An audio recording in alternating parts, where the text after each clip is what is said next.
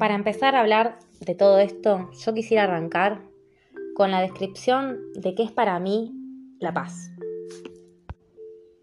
En síntesis, desde que era muy chiquita, ya tenía una frase característica que era no me rompan la paz, por favor. Yo estoy acá tranquilita, no me jodan, no estoy molestando a nadie. Eso es muy muy característico mío, pero bueno, yo sé que hay mucha gente así que entiende el significado de no me rompan la paz, porque estoy acá tranqui, no estoy jodiendo, por favor, eviten romperme la paz. Voy a arrancar desde ahí, desde ese concepto. Entonces, ¿qué fue la paz para mí? ¿Qué es la paz hoy para mí? ¿Qué fue la paz anteriormente para mí? fui cambiando tanto que creo que se fue desarrollando y fue creciendo el significado o el concepto de lo que es la paz o tener paz.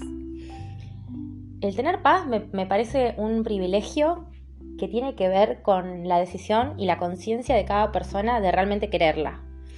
Yo vi gente, atiendo a personas constantemente, hablo con muchas personas todo el tiempo por mi trabajo, soy terapeuta holística eh, integral también uso muchas herramientas para acceder a la psiquis de cada uno y poder ayudarlos con sus mismas herramientas, porque uno no puede ayudar a alguien que imponiéndole cosas muy nuevas y que no, que no, no puede adaptarse a ello. Hay que usar las herramientas que, que todos tenemos a nuestro alcance. Entonces, mucho de mi trabajo consiste en adaptarme a la realidad del otro y poder mostrarle cosas de su misma realidad para que pueda darse una ayuda, darse una mano a sí mismo. Em, y la paz, como les decía, fue un concepto que fue desarrollándose con los años y hoy en día para mí el concepto de paz es no darle el control a nadie de mi, de mi estabilidad, de mi tranquilidad, de mi armonía. ¿A qué le llamo yo estabilidad, armonía, paz? Yo le llamo eh, esta armonía cuando dejé de tener conflictos en, mis, en mis vínculos, dejé de tener conflictos con vínculos que eran necesarios tener.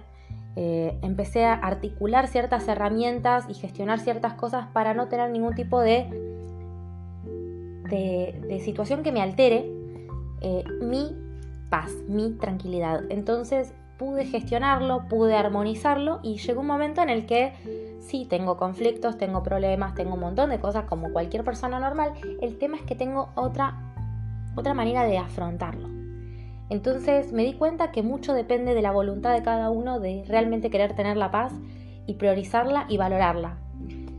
Eh, ¿Qué tan importante es tener paz para vos? ¿Qué tan importante es, tu voluntad? ¿Qué tanto peso tiene tu voluntad para sentirte o querer sentirte en paz? Esa es una de las primeras preguntas que eh, quiero contarles que hay que hacerse para buscar un símbolo de paz.